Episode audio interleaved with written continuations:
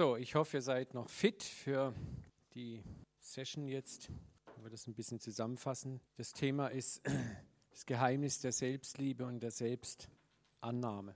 Auch das hat ganz viel mit dem Vaterherzen Gottes zu tun, mit der Vaterliebe Gottes. Es ist sehr interessant, dass sich ganz viele christliche Lehre damit beschäftigt, wie man Gott zu lieben hat, wie man den Nächsten zu lieben hat, aber dass es ganz wenig Lehre eigentlich darüber gibt, wie wir uns selber zu lieben haben, wie wir uns selber anzunehmen haben. Und das ist ein mindestens genauso wichtiges Fundament des christlichen Glaubens, nämlich mich selbst lieben können, mich selbst annehmen können. Es ist oft so, dass wir zurückschrecken vor dem Wort Selbstannahme. Weil was fällt uns dann zuerst ganz spontan ein, wenn wir von Selbstliebe und Selbstannahme reden? Egoismus, was noch? Selbstsucht, ne? keine Demut, keine Selbsterniedrigung, so diese ganzen sogenannten christlichen Werte, Stolz, genau. Und so denken wir oft, dass, naja, die Selbstliebe wird schon von alleine wachsen. Wenn wir uns zu arg um die kümmern, dann wären wir nur stolz und wären egoistisch und selbstzentriert. Aber es wurde eines Tages mal von einem Schriftgelehrten gefragt, was ist das wichtigste Gebot von allen, fragt der Schriftgelehrte ihn. Und Jesus sagt, du sollst den Herrn, deinen Gott, lieben von ganzem Herzen, mit ganzer Seele, mit deinem ganzen Verstand. Das ist das erste und wichtigste Gebot. Das zweite ist ebenso wichtig. Du sollst deinen Nächsten lieben wie dich selbst. In diesen beiden ganzen Geboten ist alles gesagt, was das Gesetz und die Propheten wollen. Und die Antwort Jesu hier auf diese Frage zeigt ein unauflösliches Liebesdreieck. Und das ist das Dreieck göttlicher Liebe, so nenne ich das mal. Und das ist, besteht aus diesen drei Punkten der Gottesliebe, der Nächstenliebe und der Selbstliebe. Und wenn du eine dieser drei Punkte rausnimmst, dann fehlt irgendwas. Ne? Und Jesus sagt, du sollst deinen Nächsten lieben wie dich selbst. Und Tatsache ist oft, dass wir diese dritte Dimension, die Selbstliebe, oft weniger beachten, wenig lehren und dann auch fast gar nicht anwenden oder zur Anwendung bringen. Und was Jesus hier sagt, ist ganz klar, es muss eine Form der Selbstannahme und der Selbstliebe geben. Und es ist das Vorbild, mit dem ich meinen Nächsten lieben kann. Du kannst anders ausgedrückt jemand anderen nur so viel lieben, wie du selber liebst. Wenn du dich nicht annehmen kannst und nicht selbst lieben kannst, wirst du auch deinen Nächsten schwerlich lieben können und noch viel weniger Gott, den du gar nicht siehst. So, und es gibt keine Gottes- und keine äh, Nächstenliebe, wenn wir uns nicht selber lieben können. Und deswegen ist die Frage nach der Selbstliebe, der Selbstannahme eine ganz, ganz wichtige Frage. Wir wollen in dieser Session äh, über ein paar Dinge nachdenken. Ne? Wie kann ich ein Gefühl weitergeben, nämlich Liebe, das ich nicht kenne oder nie erfahren habe? Wie will ich Liebe weitergeben, wenn ich sie selber nie erfahren habe und kenne? Wie finde ich zur wahren Selbstliebe, die mich auch andere und Gott sicher lieben lässt. Die dritte Frage ist dann natürlich, was ist göttliche Selbstliebe? Und wir wollen auch ein bisschen drüber schauen, was ist ein falsches Selbstverliebtsein. Jesus sagt in Lukas 6,39, äh, ein Blinder kann einen Blinden nicht leiden, beide werden in die Grube fallen. Also nochmal, das heißt in unserem Falle, etwas richtig zu tun, in unserem Falle Gott lieben zu können, meinen Nächsten lieben zu können, setzt voraus, dass ich eigentlich weiß, wovon ich rede was Liebe eigentlich wirklich ist. Und ich kann nicht das weitergeben, was ich nicht wirklich in mir habe. Und wie gesagt, das Problem ist, ist mit dem Lernen oft, dass wir da auch sehr viel Theorie im Kopf haben, aber es fehlt uns oft die Praxis. Die Bedeutung von Liebe theologisch verstanden zu haben, ist wichtig, aber erst wenn wir sie erfahren haben, Liebe erfahren haben, dann befähigt sie uns, andere auch sicher zu lieben. Schauen wir uns einen anderen Vers an. Jesus sagt, ich gebe euch ein neues Gebot, liebt einander. Genauso wie ich euch geliebt habe, sollt ihr einander lieben. An eurer Liebe zueinander werden alle erkennen, dass ihr meine Nachahmer seid. Und Jesus gibt das Gebot der Nächstenliebe nicht einfach so raus. Er sagt den Jüngern zum Beispiel, so wie ich euch geliebt habe, liebt ihr auch. Ging Jesus nicht um das stupide Nachahmen eines Verhaltensmusters, sondern darum, dass diese Liebe einen tiefen Eindruck auf andere hinterlässt. So, und ich kann Liebe ein Stück weit imitieren, ich kann Liebe ein Stück weit nachahmen. Ich habe früher immer mal gesagt, ich liebe im Blindflug, im Instrumentenflug. Äh, so, wenn ich das mal hier bei meinem Freund nachmache, ich gehe auf jemanden zu, ich liebe dich. So, und das ist so, sagen wir, weißt du, wie manchmal manche Christen lieben dann so. Ne, so ich, äh, und das ist dann, wenn wir versuchen, etwas zu tun, was wir selber gar nicht in uns haben. So, und deswegen ist es keinerlei Form von Egoismus, sondern es ist absolut essentiell wichtig, dass der Tank in dir, der Liebestank in dir erstmal gefüllt werden muss, damit du jemand anderen und vor allen Dingen Gott lieben kannst. Und das führt uns zu dem anderen wichtigen Bibelvers, wir lieben, weil er uns zuerst geliebt. hat. So und da sind wir jetzt am Startpunkt auch unserer Session. Alle Liebe hat ihren Anfang in Gott. Von ihm kommt alles, zu ihm geht alles. Und das heißt, wir müssen zuallererst von ihm Liebe empfangen. Wir müssen zuerst geliebt sein. Und dann werden wir auch lernen, uns selber zu lieben. Und das hat gar nichts mit Egoismus zu tun. Und ich meine, das spielt gar keine Rolle, wenn du vielleicht so ein bisschen Liebe empfangen hast. Du fängst schon an, mit diesem bisschen Liebe auch ein bisschen weiterzugeben. Das ist ganz gut, weil wir dann schon üben können. Aber viele Leute überfordern sich, auch gerade, jetzt bin ich Christ geworden, jetzt muss ich die ganze Welt lieben. Und stürzen frontal in den Burnout rein. Ne? Ich weiß, wir hatten mal ganz am Anfang, als wir hier die Gemeinde gegründet hatten, haben wir auch gleichzeitig so eine Straßensozialarbeit gegründet. Da waren alle ganz begeistert, den Armen zu dienen. Und dann waren drei, vier Spezialisten dabei, die haben gesagt, wir müssen jeden Tag, jeden Abend rausgehen. Ich sage, hey, das ist Quatsch. Einmal die Woche mit vollem Einsatz und ganzem Herzen reicht. Mehr schaffen wir nicht. Nein, nein, nein, wir wollen jeden Tag rausgehen. Ich sage, ich garantiere euch, ihr seid in drei Wochen K.O. Ich sage, und dann habt, hat niemand was davon. Ihr habt die Leute angerissen, die, ihr habt Hoffnung in ihnen angezündet und dann bricht alles zusammen. Und es kam genauso. Nach drei Wochen waren die platt, die Mädels und Jungs, wollten nichts mehr wissen davon. Und das ist das, wenn du versuchst, mit einem leeren Tank zu lieben, mit einem leeren Tank den Nächsten zu lieben, mit einem leeren Tank Gott zu lieben. Du landest im religiösen Burnout. Und so ist der erste Weg, sich selbst zu lieben, annehmen zu können, der zu erfahren und zu verstehen, dass der Vater mich selber liebt. Und hier beginnen naturgemäß unsere ersten Probleme. Wir fragen uns, was ist denn liebenswert an uns? Das ist dann, ja, wieso, wieso sollte Gott mich eigentlich lieben? Was ist an mir denn liebenswert? Geht mir manchmal heute noch oft so. Ich morgens im Bett liege und mich frage, was ist an mir eigentlich liebenswert? Da kommen manchmal so Selbstzweifel hoch in mir. Ne? Eigentlich bin ich doch gar nicht liebenswert. Kämpfe kommen immer wieder in einem hoch, wo man dann an sich selber zweifelt, wo man dann wieder nach etwas religiösem Kleingeld in seiner Schlafanzugstasche sucht, dass man Gott reichen könnte. Ne? Und du hast nichts. Ne? Und viele von uns kommen aus einer Vergangenheit, wo wir auch als Kinder schon wenig Liebe, wenig Annahme, wenig Ermutigung, wenig Förderung, wenig Schutz und wenig Liebe erfahren haben, vielleicht sogar Missbrauch erfahren haben. Und dann ist es nochmal doppelt so schwer, plötzlich glauben zu können, dass da ein Vater im Himmel ist, der mich liebt. Das ist auch gar nicht so einfach, weil unsere Prägungen, die wir im Elternhaus erfahren haben, machen es uns leichter, uns auf Gott einzulassen oder machen es auch manchmal schwerer, uns auf Gott einzulassen. Manchmal müssen wir erst über den Schutt gescheiterter Erfahrungen hinwegsteigen, um zum Vater zu kommen. Was wir vielleicht erlebt haben, auch als Kind, ist, dass wir das Gefühl hatten, ohne besonderen Wert zu sein, vielleicht sogar im Weg zu sein. Und das führt uns dann dazu, dass wir permanent versuchen, unser Dasein zu verdienen. Viele Kinder leben in der Matrix, dass sie sich die Gunst und die Liebe ihrer Eltern durch Leistung verdienen müssen oder mussten. Manchen gelingt es dann, aber sie werden dann selbst hart, hart gegenüber ihren eigenen Kindern. Die Matrix, die man ihnen eingebläut hat, geben sie an ihre eigenen Kinder dann auch wieder weiter. Liebe gegen Leistung. Manche zerbrechen regelrecht dran, weil sie es nicht schaffen. Und das Wichtige ist, dass wir wissen, Gott weiß um diese Dinge. Und du darfst auch mit deiner Zerbrochenheit zu Gott kommen. Du darfst mit deinen Zweifeln zu ihm kommen. Du darfst zu ihm kommen und auch sagen, Papa, ich habe gegen dich Misstrauen. Papa, ich kann dir nicht wirklich vertrauen. Vater, es fällt mir schwer, dir zu vertrauen. Ja?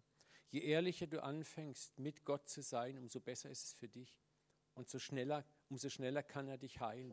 Je länger du Theater spielst und eine Show vor ihm abziehst, umso schwieriger ist es für ihn, weil er muss erstmal deine Masken zerbrechen. Er muss erstmal über deine religiöse Prätenz, ne, dieses so tun als ob, hinwegkommen. Und das ist für Gott gar nicht so, so einfach manchmal, weil wir da ganz schön hartnäckig sein können und ganz geschickt sind im, in diesem religiösen Maskenspiel, das wir so haben. Viele von uns haben Muster erlernt, dass wir uns über Leistung, Anerkennung und Liebe der Eltern verdienen. Und wir übernehmen diese Matrix natürlich dann in unser christliches Leben.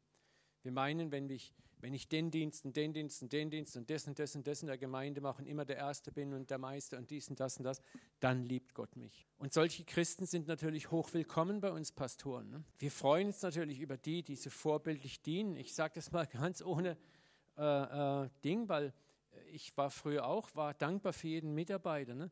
Und man hat sich dann oftmals gar keine Gedanken gemacht und mal reingeschaut, warum dient er eigentlich? Man hat sie belohnt, und hat sie oft noch in etwas bestärkt, was für sie eher tödlich war. Ne? das heißt, man muss auch mal dahinter gucken, warum macht jemand eigentlich etwas? Warum will jemand etwas machen? Dient er, um zu gefallen? Dient er, um sich etwas bei Gott zu verdienen? Oder dient er wirklich aus einer gewissen Liebe heraus zu den Menschen?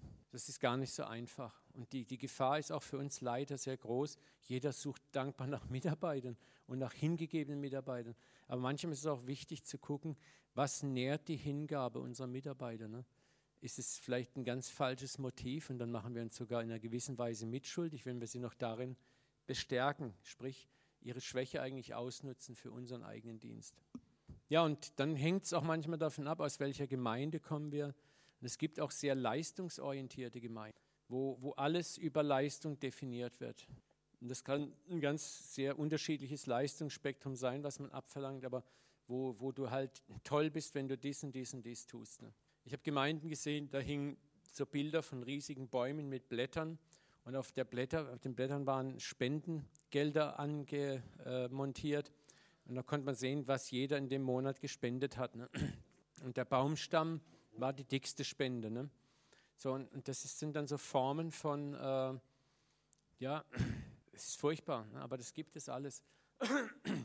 Sondern so tragen viele von uns ein Gottesbild in uns, das ein Spiegelbild manchmal unserer Kindheitserfahrung ist, manchmal unsere Erfahrung vielleicht mit anderen Menschen oder manchmal unsere Gemeindeerfahrung auch widerspiegelt. Wir fühlen uns geliebt, wenn unsere geistlichen Leistungen stimmen und wir können es auch nur dann innerlich annehmen, wenn wir glauben, geistlich gut unterwegs zu sein. Wenn wir auf unsere To-Do-Liste gucken und können das Bibellesen abhaken das Beten abhaken, den Gottesdienstbesuch abhaken, anderen helfen abhaken, Dienste getan abhaken, dann kommt vielleicht ein Gefühl von Befriedigung in uns auf und wir sagen, ich war gut. Aber wenn wir dann ehrlich sind, lang hält es häufig nicht an. Und ich möchte auch nicht falsch verstanden sein, die Dinge sind absolut wichtig. Ein, ein Christen sollte das alles auszeichnen, dass er sich mit Gottes Wort in welcher Form auch immer auseinandersetzt, dass er mit Gott Gespräche führt dass er die Gemeinde besucht, ja, dass er auch schaut, wo kann ich helfen, das ist ganz klar, oder dass er in der Gemeinde auch mithilft. Aber die Frage ist, was ist mein Motiv wirklich dahinter? Kommt darauf an, aus welcher Motivation machen wir etwas. Und wenn ich nur bete und lese und diene, um im Gegenzug geliebt zu werden und um mich dann auch erst annehmen zu können, dann gehe ich am Wesen göttlicher Liebe vorbei. Es gibt im Amerikanischen diesen Satz, being before doing. Sein vor dem Tun. Ja, oder du sollst nicht jemand, du sollst nichts tun, um jemand zu sein. Und das ist sehr, sehr schwer manchmal, ne? dass man erstmal sein muss, das Sein begreifen muss. Ich bin wer vor dem Vater. Ich bin es bereits schon. Nicht durch das, was ich tue, sondern einfach nur so, weil ich bin. Weil ich bin, weil es mich gibt, weil ich existiere, liebt der Vater mich. Und in manchen Fällen ist es für manche Leute auch erstmal wichtig, da anzukommen da zu landen erstmal. Mal gar nichts zu tun, sondern einfach zu sagen, hey, sonn dich, bat dich in der Liebe des Vaters. Komm erstmal an. Find erstmal deine Identität als geliebtes Kind, bevor du vielleicht in falscher Weise was tust und tust es letzten Endes nur, um geliebtes Kind zu sein. Und das ist ein Problem in weiten Teilen der Gemeinde, weil viele Gemeinden oft auch die, die, dieses christliche Leben und die Liebe Gottes an Bedingungen geknüpft haben. Auch die Liebe Gottes. Gott liebt dich, wenn. Gott ist gut zu dir, wenn. Gott erhört dich, wenn. Und das ist, wenn du das irgendwo hörst, das stimmt eben nicht. Das ist, das ist die halbe Wahrheit. Ne? Gott freut sich natürlich, wenn du dienst, aber aus Liebe.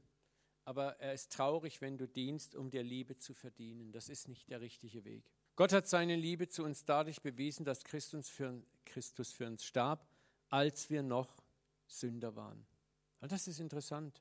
Ich meine, als wir noch Sünder waren, als wir kein Wechselgeld in der Tasche hatten, als nichts da war, was wir anbieten konnten, da hat Gott uns schon geliebt. Und da müssen wir anfangen, wir alle. Wir müssen begreifen, wir sind geliebt von Anfang an. Und diese Liebe ändert sich nicht in dem Moment, wo wir uns bekehren und wo Gott sagt, jetzt will ich aber Leistung sehen bei dir. Ne? Manchmal hat man das Gefühl, Gott liebt die Ungläubigen mehr als die Gläubigen. Das ist bei manchen Christen hast du echt das Gefühl, er liebt die Ungläubigen mehr als die Gläubigen. Ne? Weil die Gläubigen sind seine Kinder, die müssen Zucht und Ordnung und die muss dung, dung, dung, dung. Ne? Und da ist, da ist nur noch die Peitsche.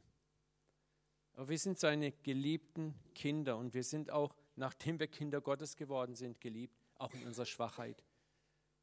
Und das ist so wichtig, dass wir auch verstehen, unser Leben ist ein Prozess und ist nicht ein Event. Wir, wir, wir, werden bestimmte Dinge niemals von heute auf morgen verlieren. Da werden immer Charakterschwächen, Fehler, Versagen an uns sein. Und der Vater guckt dich an und liebt dich trotzdem. Das ist wie mit Kindern. Wenn wir Kinder aufrichtig lieben, dann werden wir immer auch die Fehler an ihnen wahrnehmen und sehen und wir lieben sie trotzdem. Das kann unsere Liebe zu ihnen niemals auslöschen. wenn wir beginnen, diese Liebe zu verstehen, die der Vater für uns hat, dann hört unser Selbsthass, unsere Selbstverdammnis und Selbstablehnung auf und wir können uns annehmen, langsam annehmen und begreifen, dass wir eigentlich schon von aller Ewigkeit her geliebt und angenommen sind. Die Frage, die wir uns stellen müssen, was sah der Vater in der Ewigkeit, als er uns aus der Ewigkeit sah? Die erste Frage, die ich mir auch immer wieder stelle. Was hat der Vater gesehen, als ich noch gar nicht geboren war? Wie hat er mich wahrgenommen? David sagt, alle Tage waren vor dir in ein Buch geschrieben, die noch gar nicht da sind. Du kanntest mich, bevor ich im Leib meiner Mutter gebildet wurde. So, und das ist das, was wir verstehen müssen. Da ist eine Liebe. Gott hat uns schon gewollt, bevor es uns gab. Was hat Gott im Sinn gehabt, mich zu schaffen? Da ist etwas, ein Willkommensein, da ist ein Ich möchte dich, ich freue mich so, wie du bist. Ich finde dich wunderbar, wie du bist. Ja, das ist das. ja, super, super. Das ist genau die Krux. Ja, aber, aber guck mal, du musst, da müssen wir jetzt sehen, in welchem Kontext und Zusammenhang sagt Paulus das. Der, der Kontext damals war immer noch der, Paulus war auch in einem theologischen Streit gegenüber den Frommen, die sich immer noch vermaßen, aus sich selber gut zu sein. Ja? Und das heißt, wenn ich sage, ich bin das geliebte Kind Gottes und der Papa hat mich lieb und ich bin gut, dann meine ich ja nicht, dass ich moralisch gut bin im Sinne von, dass ich mich selbst erlösen kann, sondern dass ich sagen kann, so wie ich bin, mit meinen Fehlern, mit meinen Schwächen, mit meinen Sünden, die ich habe, bin ich geliebtes Kind Gottes.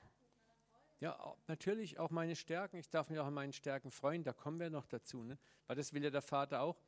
Und irgendjemand hat es vorhin in der Pause mal gesagt, wir Christen verdammen uns dauernd selber oder wir machen uns selber immer klein.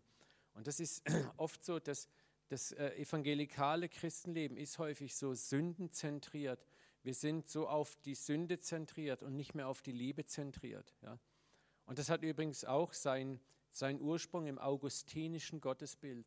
Augustinus hat die Liebe des Vaters weggerückt und hat die Sünde des Menschen in die Mitte gerückt. Die Sünde wurde das beherrschende und zentrale Thema der kommenden tausend Jahre Kirchengeschichte.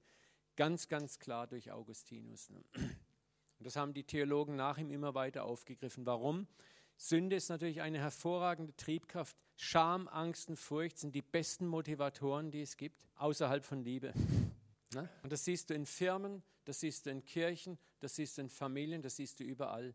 Und solange man Leute dahin bringen kann, dass sie an ihre Sündhaftigkeit glauben, sich mit ihrer Sündhaftigkeit beschäftigen, werden sie immer auch auf Trab gehalten. Du kannst immer tolle Opfer einnehmen, wenn du auf, auf diese Drüse drückst. Du kannst Mitarbeiter rekrutieren, wenn du auf die Drüse der Faulheit drückst. Es gibt fantastische Methoden und die werden auch schamlos ausgenutzt.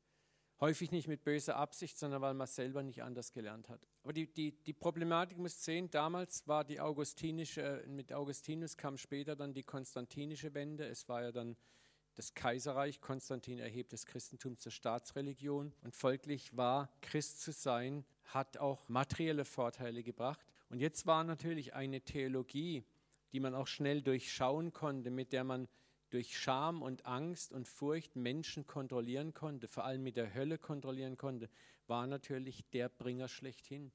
Wir müssen also legen, damals, was dann alles plötzlich Bischof wurde und Leiter wurde, waren ja dann keine wiedergeborenen Christen mehr, das waren Karrieremenschen.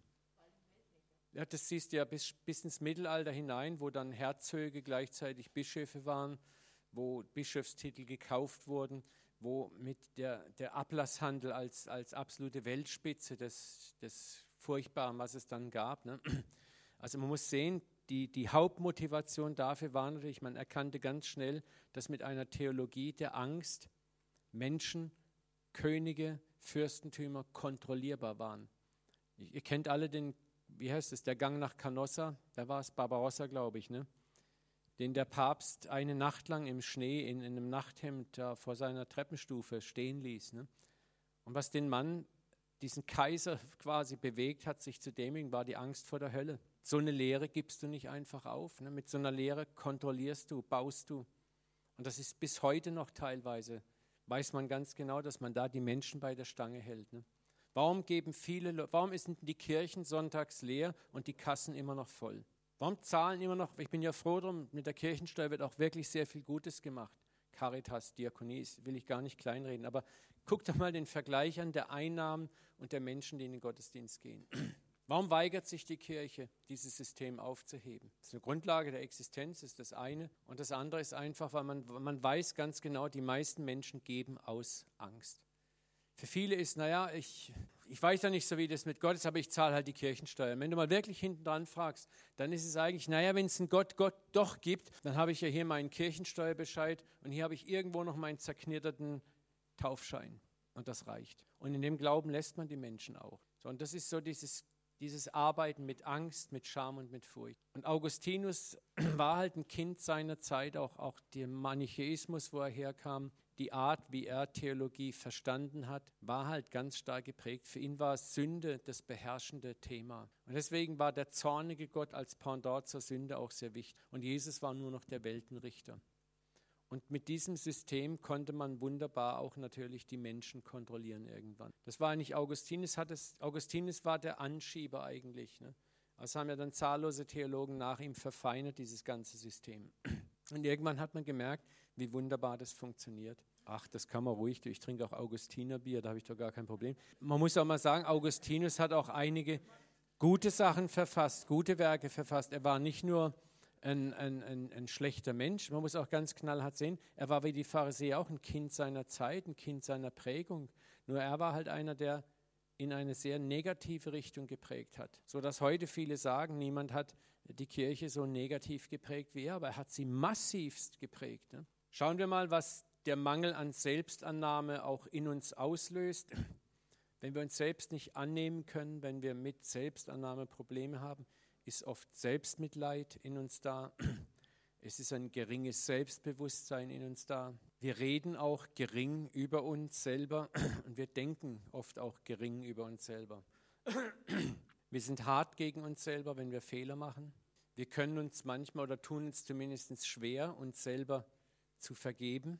Wir versuchen unseren Wert durch Leistung zu definieren, egal was für Leistung auch immer. Und manchmal kommt es auch vor, dass wir uns keine Freude gönnen, weil wir denken, Freude, das ist, ist gefährlich, wir müssen leiden. Und auch mit zum geringen Selbstwert gehört nichts Gutes von Gott für sich selber zu erwarten. Wir sind zwar im Gebet für alle anderen und wir bemühen uns um all die anderen, aber für uns selber wollen wir nichts. Das ist ja wieder Selbstsucht. Ne? Da haben wir wieder Angst davor. Aber dieses Muster möchte der Heilige Geist durchbrechen. Und das tut er in einem Prozess, in dem er uns wieder und wieder die Liebe Gottes zeigt.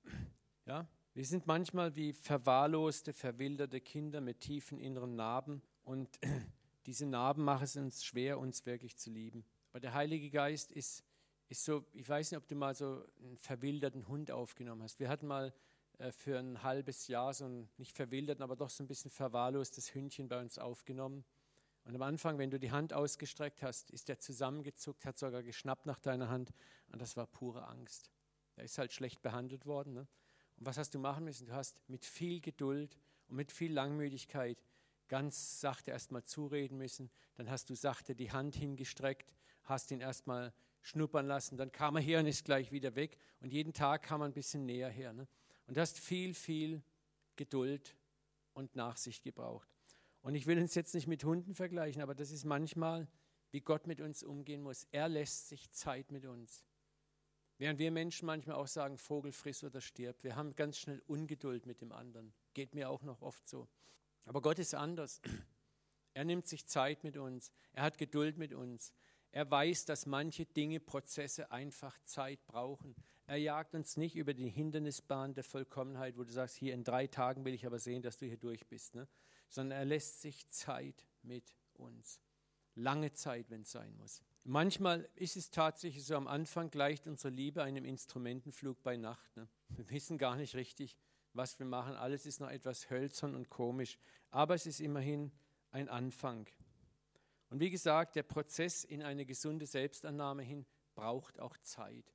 Also habt auch, wenn es dich betrifft, mit dir selber auch Geduld, sei nicht verzweifelt, wenn es seine Zeit braucht. Es ist vollkommen normal und wichtig ist, dass du dir selber diese Zeit auch gibst und dir vom Feind diese Zeit nicht klauen lässt. Ne? Der ältere verlorene Sohn, zum Beispiel in Lukas 15 nochmal, ist so ein Beispiel dafür, wie jemand, der sich selbst nicht liebt und somit auch den Nächsten nicht annehmen kann. Ne? Er ist ein, ein exzellentes Beispiel auch dafür für einen Mangel an Selbstliebe und Selbstannahme. Er gönnt sich selbst nichts Gutes, er gönnt sich nicht ein Zickenböcklein für seine Freunde, um mal Party zu machen. Das ist für ihn völlig außerhalb seines Vorstellungsvermögens. Er definiert sich ausschließlich und nur durch Leistung, aber interessanterweise ist seine Leistung offensichtlich nie genug, als dass er sich mal ein Fest gönnen könnte. Ne? Das kommt bei ihm nicht vor. Seine Leistung ist dafür noch nicht gut genug. Und so hofft er eines Tages vielleicht einen Stand erreichen zu können. Aber das Problem ist, wie ihr kennt dieses Bild, wo einer auf dem Esel sitzt mit einer Angel in der Hand, einer Rübe an der Angel und der Esel rennt und rennt und rennt, um die Rübe zu kriegen, er kriegt sie niemals. Und das ist auch, wenn wir selber versuchen, uns selber würdig zu machen. Der Widersacher sitzt auf uns und hält uns das Ziel vor Augen und wir schaffen es einfach nicht. Und wir begreifen gar nicht, dass auf unseren Seiten Karosserieflügeln schon längst du bist würdig steht, würdig durch das Lamm. Er kann sich nicht freuen an Gnade, das ist das andere Problem. Er kennt sie nicht, sie ist vielmehr ein Skandal für ihn. Und was das Gleichnis nicht direkt aussagt, aber was die Folge eines solchen Lebens ist, die Angst, mir könnte vielleicht dasselbe passieren wie meinem jüngeren Bruder. Also muss ich jetzt erst recht doppelt aufpassen und muss mir alles verbieten, was irgendwie Spaß oder Freude macht. Ich will ja nicht auf die Bahn meines Bruders geraten. Aber das ist nicht die Welt und Sichtweise unseres himmlischen Vaters. Dahinter steht der Lügenbaron, der Teufel. Und er, er liebt es, das Bild Gottes zu verzerren, es durch Lügen abstoßen und hässlich zu machen. Und ich, ich denke, der Schaden, der ist einfach gewaltig. Ja? Dieser Mangel an Selbstliebe und Selbstannahme, der ist einfach der verursacht auch innerhalb der Gemeinde einen brutalen Schaden. Ne? Und das müssen wir einfach durchbrechen. Wir wollen einfach nochmal in der ersten Halbsession hier nochmal hier lesen. Wir lieben, weil er uns zuerst geliebt hat. Das ist der Punkt, worum es geht. Wir sind bereits geliebt. Wir, können gar nicht mehr geliebt werden, als wie wir schon jetzt geliebt sind. Wir wollen jetzt in der, in der nächsten Session uns mal ein bisschen auch noch Gedanken darüber machen, wie können wir denn in diese Liebe tiefer ganz praktisch reinkommen. Ich gebe euch schon mal diese erste Halbsession raus. Lasst die mal bitte rumgehen. Schauen wir uns mal kurz an, was wir mit Selbstliebe und Selbstannahme eben nicht meinen, dass wir da auch nicht in Irritation reinkommen. Selbstliebe und Selbstannahme meint nicht das endlose Kreisen um sich selbst. Es gibt ja auch einen negativen Narzissmus, wo ich nur mit mir selber beschäftigt bin. Das ist damit nicht gemeint. Es geht hier auch nicht in der Selbstliebe und Selbstannahme dahin, dass ich ausschließlich und nur mit meinem eigenen Wohlergehen beschäftigt bin. Sprich, der christliche Glaube ist mein Wellnesszentrum, wo es um meine persönliche Wellness geht. Das ist auch nicht gemeint damit. Aber ihr merkt schon mal, Wahrheit ist immer von Extremen umgeben. Ne? Gott möchte es natürlich, dass es uns gut geht. Gott liebt es, seinen Kindern gute Gaben zu geben. Gott liebt es uns auch, Überfluss zu schenken. Paulus sagt, ich kann beides. Ich kann Überfluss haben, ich kann Mangel haben. Ja? Beides ist möglich. Und wie gesagt, Selbstannahme ist auch nicht der christliche Bless Me First Club. Das ist sehr, sehr wichtig. Es bedeutet noch einmal, sich so zu lieben und anzunehmen, wie der Vater mich angenommen hat. Selbstliebe bedeutet, mich selber so zu lieben, wie der Vater mich angenommen hat. Und deswegen kann Selbstliebe auch nur da beginnen, dass ich ein Verständnis entwickle, wie, wie sehr liebt mich der Vater, indem ich mich beschäftige damit, wie liebt der Vater mich. Ne? Anders ausgedrückt, wie kann ich den Hassen ablehnen, was der Vater so sehr geliebt hat, dass er seinen eigenen Sohn in den Tod gehen ließ, um mich zu retten. Und deswegen ist es auch sehr wichtig, dass diese Gottesliebe, die muss erfahren werden, indem wir Gott einfach erproben. Wie, wie gewinnst du das Vertrauen von einem Kind? Indem du dich, nehmen wir mal an, da in dem Kinderraum spielt ein kleines Kind und du möchtest mit dem Kind Kontakt aufnehmen. Wie machst du das? Tür eintreten, genau, und dann Decke über den Kopf schmeißen, erstmal mit ein paar Bauklötze, nee, erstmal noch ein paar Bauklötze auf sie schmeißen, ne? drauf treten und dann sagen, fürchte dich nicht. Ne? Oder, oder das Kind ist am Boden und du baust dich in deiner vollen Größe vor dem Kind auf. Na, du Kleiner da unten. Ne? So, und, und dann wunderst du dich, dass das Kind quiekt und in die Ecke verschwindet. Ne? Was machst du denn? Das Erste, was du machst, du gehst runter auf Augenhöhe. Du gehst selber auf alle vier runter. Du begibst dich auf das Level des Kindes. Dann veränderst du deine Sprache. Ich finde es immer so toll, gell, wenn, wenn du mal ein Erwachsener unbeobachtet ist und ein Erwachsener nähert sich einem kleinen Kind. Das ist phänomenal. Ne? Wie sich alles verändert. Das Gesicht wird weich. Die gehen auf alle Viere. Die Sprache verändert sich. Plötzlich spricht man nicht mehr Deutsch, sondern Babisch. Ga, ga, da, da, da, da, da. Und wenn dann, wenn sie dann erwischt werden, das sind Fremde, also, hallo, hallo. Aber eigentlich sagt uns unser Instinkt, was zu tun ist. Ne? Genau. Und das Kleine macht es nach und wir finden das toll, noch mehr. Da gibt es einen ganz tollen Film, ich habe überlegt, ob ich den nicht mitbringe euch zeige. Ein Dieb wird lieb. Habt ihr den schon mal gesehen? Ist von Pixar Studios, ne, so ein Trickfilm. Unglaublich goldig. So ein, so ein mordsböser Dieb wird dann durch so drei kleine Waisenkinder immer mehr aufgeweicht. Ne. Das ist, da ist so viel klasse Botschaft drin. Ne. Ja, und ein Dieb wird lieb. Haben alle aufgeschrieben, gut. Und dann beginnst du langsam Kontakt aufzunehmen. Das ist das, was der Vater auch mit uns macht. Er lässt sich Zeit. Er weiß ganz genau, wo wir Angst haben, wo wir Furcht haben, wo wir verwundet, verletzt sind. Und er nimmt sich in der Tat die Zeit, uns zu begegnen an einer Ebene, wo wir Eyeball to Eyeball sind, wo wir ihn verstehen können. Und ich sage äh, immer wieder eins, ich will mal gerade gucken, ob ich hier dieser Vers, den David äh, in den Psalmen, es ist, ich weiß jetzt leider nicht, aber er sagt dort, Herr, tu ein Zeichen deiner Liebe an mir, dass du es gut mit mir meinst, dass es meine Feinde sehen und sich fürchten. Psalm 86, super, genau, ich wusste es, irgendein Achter ist es. Und dieser Psalm ist so krass, weil das ist das, was wir jeden Tag beten sollten. Selbstliebe fängt damit an, oder Gottes Liebe zu erfahren, fängt damit an, dass ich auch ganz konkret Erfahrungen mit meinem Vater sammle. Ich kann euch nicht garantieren, dass jeder Tag ein glorreicher, erfolgreicher Tag ist, wo irgendwelche Wunder vom Himmel stürzen. Aber ich kann dir in einem Mut machen. Fang an, jeden Tag diesen Psalm zu bitten. Fang an, ganz bewusst jeden Tag den Vater zu bitten, dir ein Zeichen seiner Liebe zu geben. Und schäm dich nicht, wenn du es jeden Tag 365 Tage und dann vielleicht nochmal zehn Jahre lang machst. Manche von euch haben einen so leeren Liebestank, da müssen erstmal ein paar 10.000 Liter göttliche Liebe reingefüllt werden, bis, bis du in der Lage bist, dass du aus dem Überfluss geben kannst. Und du kannst nur aus dem Überfluss des Herzens wirklich geben. Du kannst nicht aus dem Mangel geben. Das ist sehr, sehr schwer oder es kostet einfach viel und es führt dich früher oder später in den Burnout rein. Aber je mehr du empfängst vom Vater, von dieser Liebe, und es können so viele Sachen sein, ich kann euch nur sagen aus der eigenen Erfahrung, ob das jetzt ein iPhone ist oder ein iPad ist oder eine neue Brille ist. Aber an manchen Tagen ist es einfach ein E-Mail von einem Freund, das genau die Sätze beinhaltet, die ich gerade brauche. An den anderen Tagen ist es die Losungen, die kommen, die exakt den Vers haben, den ich hören muss.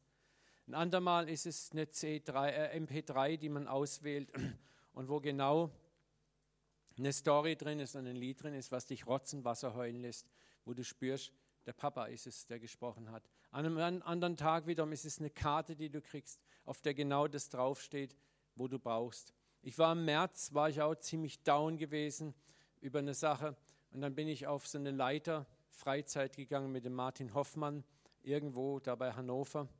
Und dann hatten wir jeder so ein Zimmer.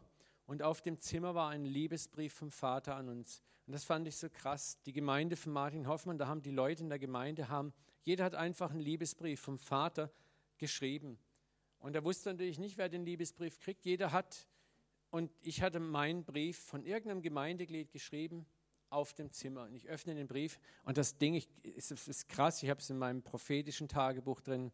Es, ist, es war so perfekt, exakt in meine Situation reingeschrieben. Zuerst habe ich gedacht, oh, verdächtig, den haben bestimmt alle den Brief. Ne? Dann bin ich in mein Nachbarzimmer getippelt zu meinem Freund Micha Siebeneich. Ne? Ich habe gesagt, hey Micha, äh, hast du zufällig auch so einen Brief auf deinem Bett gehabt? Ja, ich habe auch einen Brief gehabt.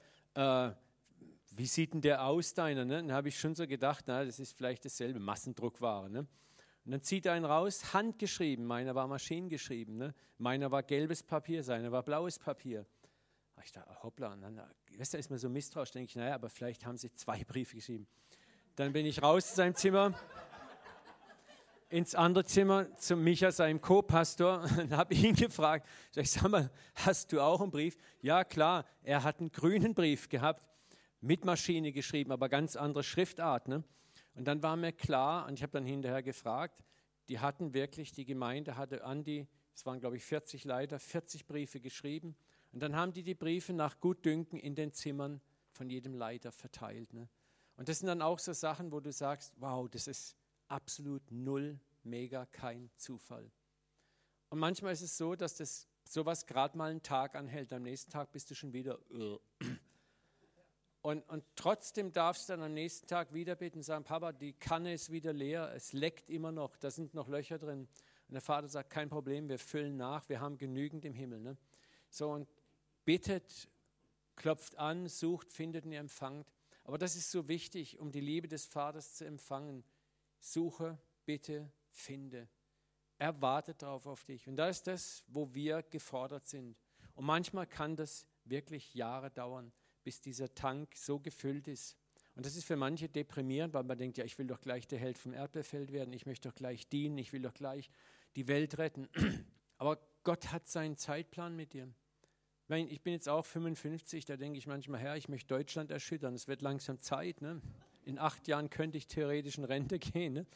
Aber mir hat, vor fünf Jahren habe ich mal darüber gebetet und habe gesagt, Herr, ich will endlich Gas geben. Und da hat Gott mir damals gesagt, Uwe, wenn ich noch zehn Jahre dich in der Wüste lasse, was dann?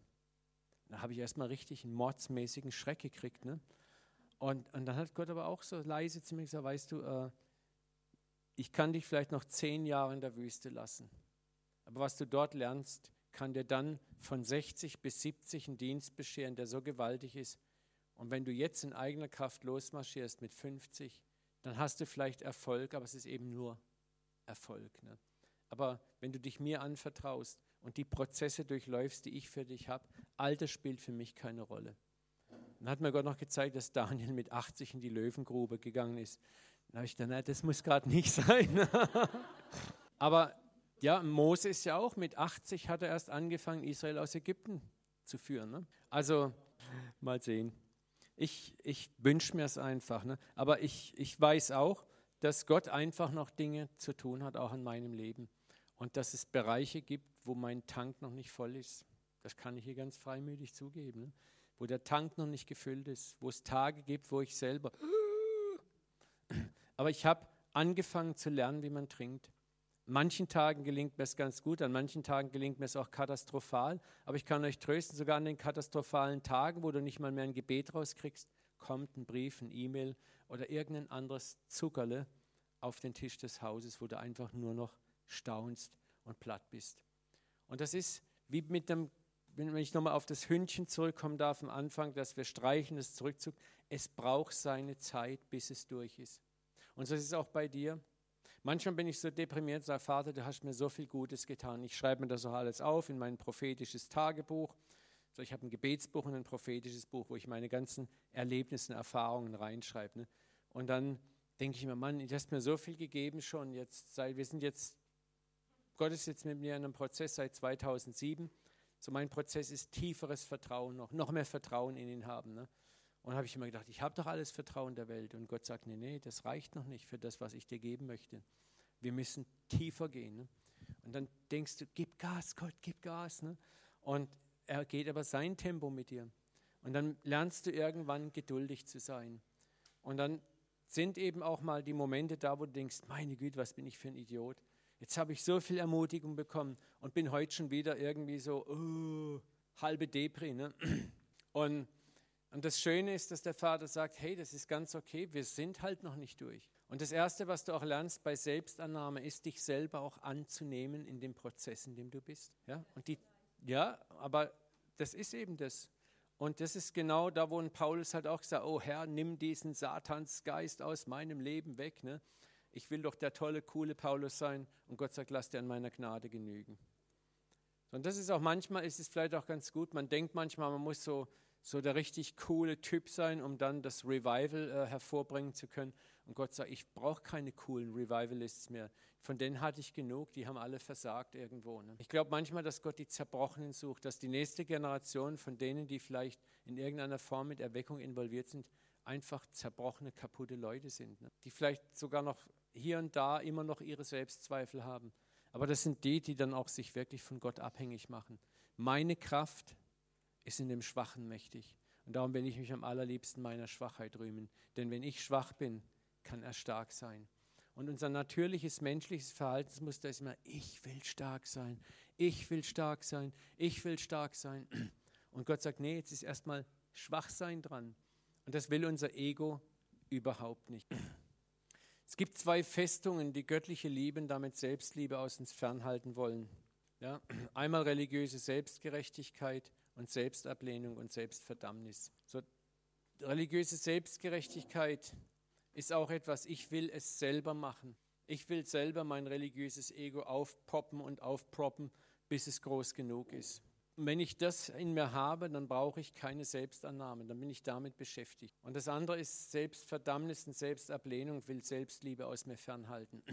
Die Verdammnis ist immer das, das Erste, was kommt, wenn wir versagt haben, wenn wir irgendwas nicht richtig kapiert haben, wenn wir irgendwas versemmelt und vergeigt haben. Aber Gott verbietet dir Selbstverdammnis. Nochmal, er will nicht, dass du das verdammst und anklagst, dass er so sehr geliebt hat, dass er dafür gestorben ist. Aber das habt ihr alle schon erlebt, ne? wenn, wenn, wenn, wenn wir dann so richtig mal wieder daneben liegen, dann kommt erstmal die Selbstablehnungs- und Selbstverdammnisorgie. Und das sind die, die Feinde, die uns die Selbstliebe klauen wollen. So wie du bist, kannst du nicht geliebt sein. Und so wie du bist, kannst du dich selbst schon gar nicht lieben. Ne? Und jetzt tu mal nicht hier so scheinheilig und und und. Und dann passiert das, was Claudi gerade vorhin gesagt hat, ne, wenn wir dann da sitzen. Äh. Da haben wir so einen Typ, Petrus. Jesus beugt sich vor ihm nieder und was sagt der Petrus? Nie und nimmer wäschst du mir die Füße. Und Jesus sagt, wenn ich dich nicht wasche, hast du keine Gemeinschaft mit mir. Wenn wir innerlich stark und gerecht sind, innerlich stark und gerecht sind. Petrus war an dem Zeitpunkt noch, als das passierte, war er von sich voll überzeugt. Du mir die Füße waschen, Oh, das kommt aber gar nicht in Frage. Das ist ja sowas von peinlich. Ne? Äh, ich, der starke Petrus, nein, nein, Jesus, äh, bitte mach das nicht. Ne? Und Jesus macht es aus einem ganz bestimmten Grund, weil Petrus war an einem Punkt, wo er seine, seine Stärke völlig falsch eingeschätzt hat. Und Jesus war gerade dabei, den Petrus zu demontieren. Und das Erste, was er tut, er wäscht ihm die Füße. Ne? Er wäscht ihm die Füße. Und wenn wir uns von Gott nicht dienen lassen, wenn uns das peinlich ist, dann isoliert uns das auch von seiner Liebe, weil dann wollen wir in unserer eigenen Stärke aktiv sein. Petrus hätte sich am liebsten selber die Füße gewaschen. Oder kommt dann dieser blöde Spruch, wo er sagt, äh, dann wasch auch allen anderen die Füße, ne? dass es nicht so auffällt. Aber Jesus sagt, nee, du bist derjenige. Ne? Vielleicht hat Petrus ausgedacht, vielleicht habe ich die ärgsten Käsefüße hier. ich weiß es nicht. Ne? Aber bei Petrus ging es um einen Prozess, seine falsche Stärke auch erstmal zu demontieren dass eine echte tiefe Selbstannahme in ihm passieren konnte. Und er war eigentlich noch zu sehr mit sich selber beschäftigt. Und bei Petrus sehen wir dann, dass Jesus ihn kurz danach sagt, Petrus, mein Lieber, heute Nacht, ähm, bevor der Hahn dreimal kräht, wirst du mich dreimal verraten haben. Und Petrus sagt, ich auf gar keinen Fall. Also die anderen Loser vielleicht, aber ich garantiert nicht, Jesus. Du weißt ja, wen du in mir ins Boot genommen hast. Ich bin dein Topman äh, und Auf gar keinen Fall. So, das Großartige ist aber, dass Jesus ihm vorher schon sagt, wenn du der mal einst zu Kräften gekommen bist, stärke deine Brüder. Ne? Jesus sagt ihm seinen Fall voraus, aber sagt ihm auch, dass er wieder recovered sein wird. Und wenn er dann zurechtgekommen ist, wird er die Brüder stärken. Und das ist krass, dass Jesus ihm damals schon vorhersagt, du musst erstmal zerbrochen sein, damit du die anderen stärken kannst. Und wir möchten gerne, wir meinen, wir müssen stark sein, um die anderen zu stärken. Aber es ist oft der Zerbruch, den wir selber erlebt haben, aus dem Zerbrochensein, das wir selber erlebt haben, können wir andere erst richtig stärken. Und wir meinen immer, aus der Stärke können wir stark sein. Wir müssen unverwundbar sein, wir müssen gewaltig sein, wir müssen große Werke vorweisen, wir müssen perfekt vollkommen sein. Dann sind wir für die anderen Vorbild. Aber ich sage dir manchmal, so ein Vorbild schreckt eher ab, als dass es was nützt. So ein Vorbild schreckt eher ab, als dass es was nützt. Wenn Mr. Perfect hier vorne steht, der alles drauf hat, alles kann, dann beschleicht dich doch als Zuhörer irgendwann das Gefühl, ha ja gut, wer bin ich schon? Und der da oben, da komme ich doch nie hin. Und es gibt leider viele solche Prediger, die erzählen dann nur von ihren ganzen Siegen und ein Sieg ist größer als der andere. Und irgendwann fragst du dich, ja, hör mal, hast du irgendwo auch mal angefangen weiter unten im Keller?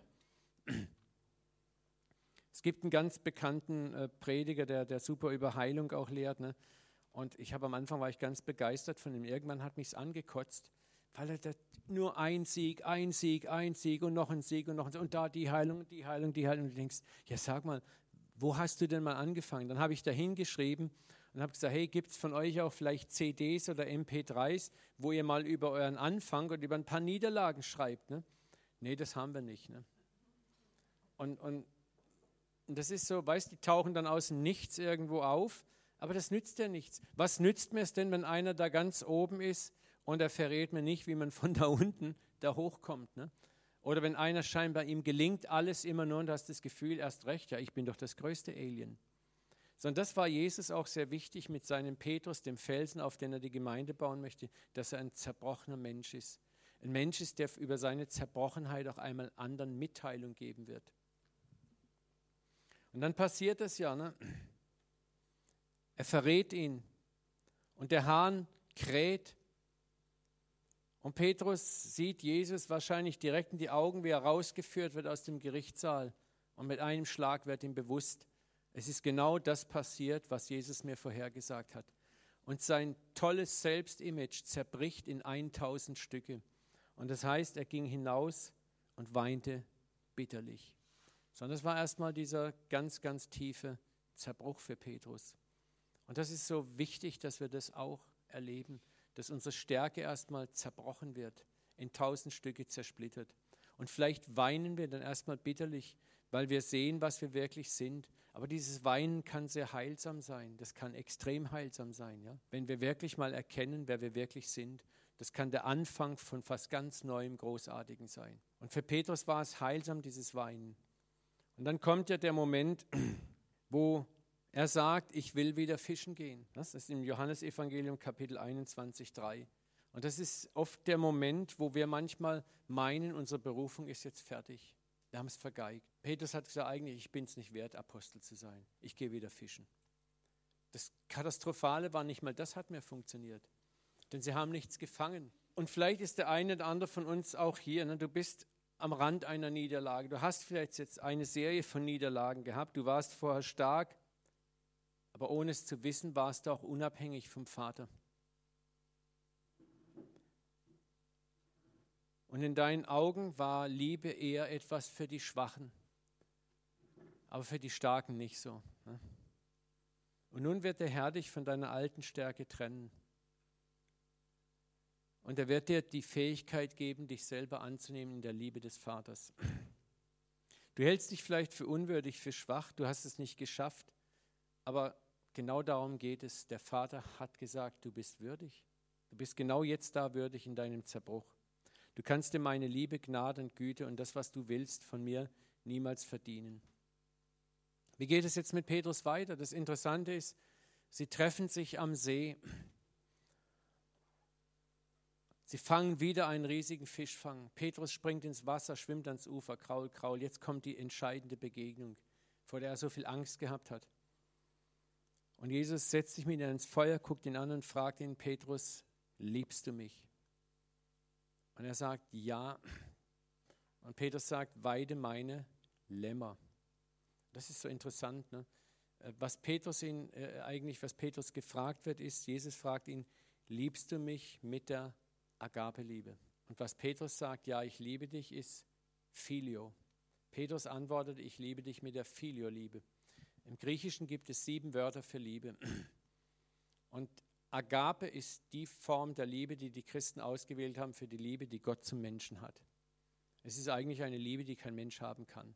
Filio ist die Liebe unter Brüdern. Ist also eine etwas geringere Form von Liebe. Und das Krasse ist, was Jesus hier eigentlich macht, ist, er steckt den Fieberthermometer in Petrus rein und will mal nachmessen, wie seine Betriebstemperatur so ist, die Demutstemperatur. Ne? Und das ist eigentlich der Test. Hey Petrus, liebst du mich mit göttlicher Liebe? Und wahrscheinlich noch eine Woche vorher hat Petrus gesagt, na klar, du mit doppelt göttlicher Liebe. Ne? Und jetzt kommt diese kleinlaute Ansage, Bruderliebe. Okay, weide meine Lämmer. Und Petrus sagt, das dachte ich mir. Ne? Lämmer waren ja was für die Hirtenjungs. Das haben nicht die Hirten gekriegt. Die Lämmer, das haben die Hirtenjungs zum Üben bekommen. Und so weit waren wir jetzt mal schon mal, denkt Petrus, okay, das habe ich ja verdient. Ne? Aber Jesus ist sneaky. Ne? Er fragt ihn, Petrus, liebst du mich? Agape. Petrus sagt wieder, Filio. Und jetzt sagt Jesus, weide meine Schafe. Ups. Und jetzt kommt das dritte Mal. Das ist interessant, dreimal hast du mich verleugnet, dreimal frage ich dich. Es ist keine Demütigung, sondern es ist eine Wiederherstellung, was hier passiert. Und jetzt fragt er ihn, Petrus, liebst du mich mit der Bruderliebe? Und dann heißt es, und da wurde Petrus traurig. Und er sagte, Herr, du weißt alle Dinge. Du weißt, dass ich dich liebe. Filio, weide meine Schafe. Und was Jesus eigentlich sagt, ist, jetzt sind wir endlich mal auf demselben Blatt Papier, wir zwei. Jetzt bist du da, wo ich dich haben möchte. Du weißt wirklich, wer du bist in deiner Schwachheit. Du schätzt dich endlich richtig ein. Du gibst nicht mehr an. Sein Angeben war nicht böse, er war halt einfach so oh, ein begeisterter Typ, aber Jesus konnte das nicht brauchen. Aber jetzt sind wir auf dem richtigen Blatt Papier. Und jetzt, Petrus, in dieser schwächeren Form der Liebe kann ich dich brauchen, dass du meine Schafe weidest. Jetzt sind wir da, Petrus, an dem Punkt, wo ich dir prophetisch gesagt habe, wenn du einmal zurechtgekommen bist, dann stärke deine Brüder. Wisst ihr, dieser Petrus war da ein Mann, der, der seinen Brüdern später mal sagen konnte, Leute, ich habe sowas von versemmelt mit Jesus. Und ich war derjenige, der ihn so verraten hat. Da gibt es einen alten Schinken. Ich weiß nicht was, ist es Covadis oder ist es äh, das Gewand oder irgendwo. Da kommt so eine Szene vor, wie Petrus in so ein Dorf reinkommt und er wird von dem Ältesten begrüßt und der Älteste hält eine Predigt und erzählt, wie wunderbar Petrus, was für ein Held er ist, was für ein mutiger Jünger, dass er der beste aller Apostel ist. Und du siehst, wie Petrus immer kleiner wird. So, ne? Und schließlich meldet er sich zu Wort und sagt, äh, ich muss hier einiges korrigieren. Und dann erzählt er, was, was er eigentlich alles versemmelt und vergeigt hat. Ne? Und dem Ältesten entgleisen alle Gesichtszüge. Aber die Menge, die, die guckt so richtig begeistert auf ihn. Ne? Und das ist das, was Gott von uns eigentlich oder mit uns tun möchte. Er will dich aufs richtige Level bringen, so dass du von ihm abhängig bist und er mit dir tun kann, was geschehen muss. Und dazu muss er manchmal erstmal unsere Stärke zerbrechen. Wir werden auch die Tage noch, wenn wir über Krisen reden, ein bisschen über das Thema nochmal reden. Aber das ist das, was vor der Selbstliebe passieren muss. Wir müssen auf den richtigen Boden der Annahme, der Selbstannahme kommen. Schauen wir noch einen weiteren Punkt an, äh, der auch unserer Selbstliebe oft entgegensteht. Das ist konditionelle Liebe. Das ist eine Liebe gegen entsprechende Leistung oder entsprechendes Betragen. Es ist Liebe und Zuneigung, die wird nur gegen Leistung gegeben. Du erfüllst bestimmte Konditionen und zur Belohnung bekommst du Liebe und Zuwendung. Es ist der absolute Gegenpol zur Agabeliebe. Es ist eigentlich Eros. Eros ist auch eine Form der Liebe, die nicht nur mit erotischer Liebe zu tun hat, sondern Eros ist auch eine Liebe, die gegen Leistung gegeben wird. Und dort, wo konditionelle Liebe in uns wohnt, wenn wir die in uns haben, da können wir auch nur andere lieben, wenn sie uns entsprechend Leistung bringen. Und das muss Gott in uns zerbrochen, äh, zerbrechen.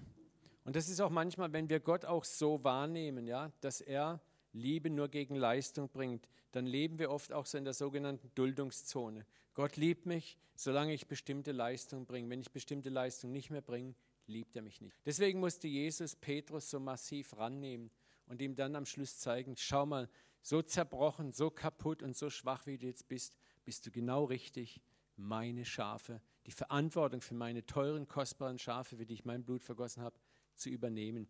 Weil jetzt bist du nicht mehr von dir selber abhängig, sondern von mir abhängig. Und jetzt kannst du lieben aus einer Liebe, die auch nicht mehr auf deiner Kraft basiert, sondern auf meiner Kraft basiert. Jetzt weißt du, dass ich dich wirklich lieb habe. Und da wurde der Apostel Petrus geboren in jener Nacht, in dem Zerbruch und nicht in konditioneller Liebe. Schauen wir noch kurz zwei Fallen mangelnder Selbstannahme an. Wenn ich Mangel an Selbstannahme habe, komme ich häufig in die Falle der Religiosität oder Gesetzlichkeit. Ja? Ich, ich tue das, was ich so nicht bekomme, kompensieren. Ich muss einfach kompensieren. Ja? Ich werde religiös. Ich, ich tue so, als ob. Oder Gesetzlichkeit ist auch so ein, wenn ich nicht lieben kann, dann versuche ich eben äußerliche Gesetze zu halten. Das ist dann mein, so ich sag mal, mein Radar, an dem ich mich so durchhangel.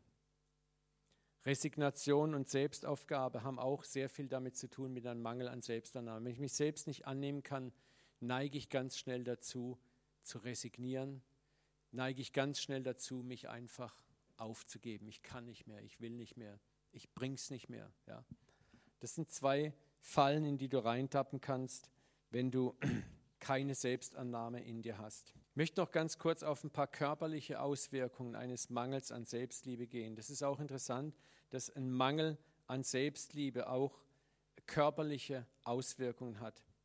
Wenn wir, das haben wir vorhin auch kurz gesagt, im Gefängnis mangelnder Selbstannahme und Selbstliebe setzen wir oft Bitterkeit, Härte und Unvergebenheit und einen richtenden Geist gegen andere frei. Das ist sehr wichtig. Und ein Geist der Bitterkeit, der Härte und der, der Unvergebenheit wird sich gegen uns selber wenden. Wisst ihr, warum der Teufel Belzebul heißt? Das bedeutet Herr der Fliegen. Wo kommen Fliegen hin? Auf Mist. Genau. Und wenn in uns Selbstablehnung, Selbsthass sich manifestieren immer mehr, dann ist es wie Mist, wie und da kommen Fliegen drauf. Das heißt, dämonische Mächte setzen sich da drauf und verstärken das in uns. Offenbarung 12.10 macht es ganz klar. Ich hörte eine große Stimme, die sprach vom Himmel, nun ist das Heil und die Kraft und das Reich unseres Gottes geworden und die Macht seines Christus, weil der Verkläger unserer Brüder verworfen ist, der sie Tag und Nacht verklagte. Der Teufel ist der Verkläger der Brüder. Sein Job ist, uns anzuklagen. Und durch die Anklage, die er permanent in uns hervorbringt, erzeugt er Selbsthass und erzeugt Selbstablehnung.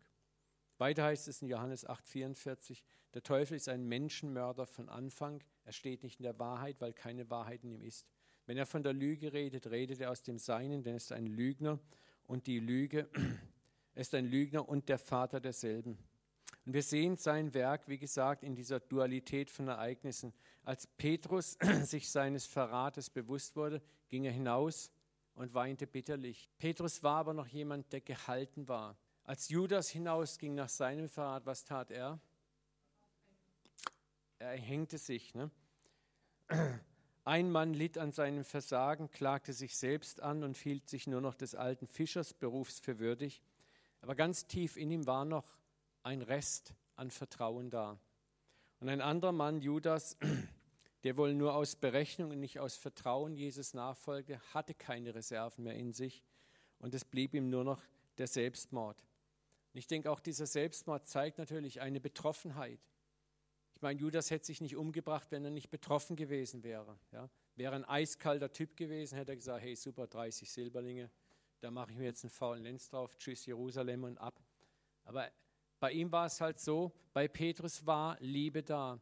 Und bei Judas war eben mehr die Berechnung auf ein politisches Amt, auf irgendetwas Tolles da, aber es war die Liebe nicht. Und es geht hier nicht primär darum, wer Judas und Petrus in ihren Herzen waren, sondern darum, dass der Feind versucht, auch in uns wiedergeborenen Christen, wenn wir versagen oder nicht rückhaltlos der Liebe Gottes zu vertrauen, uns so anzuklagen, dass wir manchmal regelrecht zusammenbrechen können dass vielleicht sogar manchmal Selbstmordgedanken in uns hochkommen. Ne? Auch das ist bei Christen nicht fremd. Das hat es gegeben, auch Christen haben sich schon selbst das Leben genommen, weil sie einfach so verzweifelt waren, weil sie so von Dunkelheit umgeben waren. Und deswegen ist es so wichtig, dass wir Selbstliebe und Selbstannahme jeden Tag trainieren und annehmen, dass wir jeden Tag lernen, in diese Liebe hineinzupressen. Was werden manchmal Tage kommen, wo du, wo du an dir selber zweifeln wirst und der Feind ist brutal. Ich kann da Lieder von singen. Ich kann davon Lieder singen, ja. Und, äh, und da ist es so wichtig, dass wir wissen, wie kann ich meinen Brunnen beim Vater bohren? Wie kann ich auch im Zustand äußerster Verzweiflung die Hand ausstrecken und ein Stück von ihm ergreifen, das mich vielleicht gerade mal über den Tag bringt? Okay, während die Dinge rumkreisen, wollte ich ganz kurz noch eine Folie vielleicht noch zeigen. Das habe ich vorhin eigentlich schon mal, ich habe es nicht gefunden. Ähm, hier mal so einige typische Autoimmunerkrankungen.